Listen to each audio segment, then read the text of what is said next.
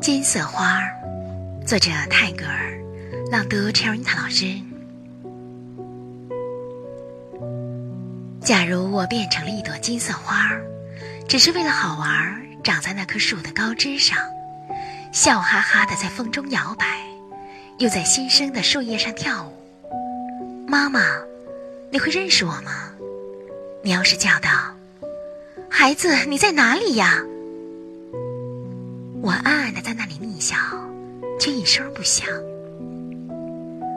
我要悄悄的开放花瓣儿，看着你工作。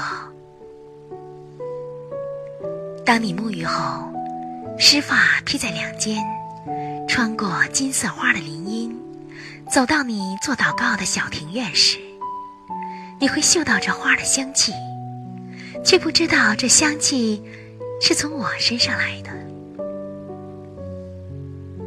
你吃过中饭，坐在窗前读罗密安娜，那棵树的阴影落在你的头发与膝上时，我便要投我小小的影子在你的书页上，正投在你所读的地方。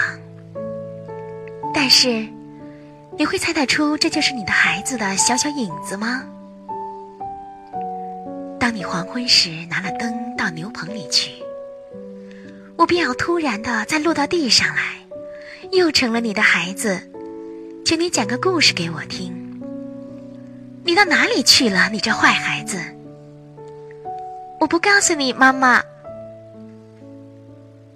这就是你同我那时所要说的话了。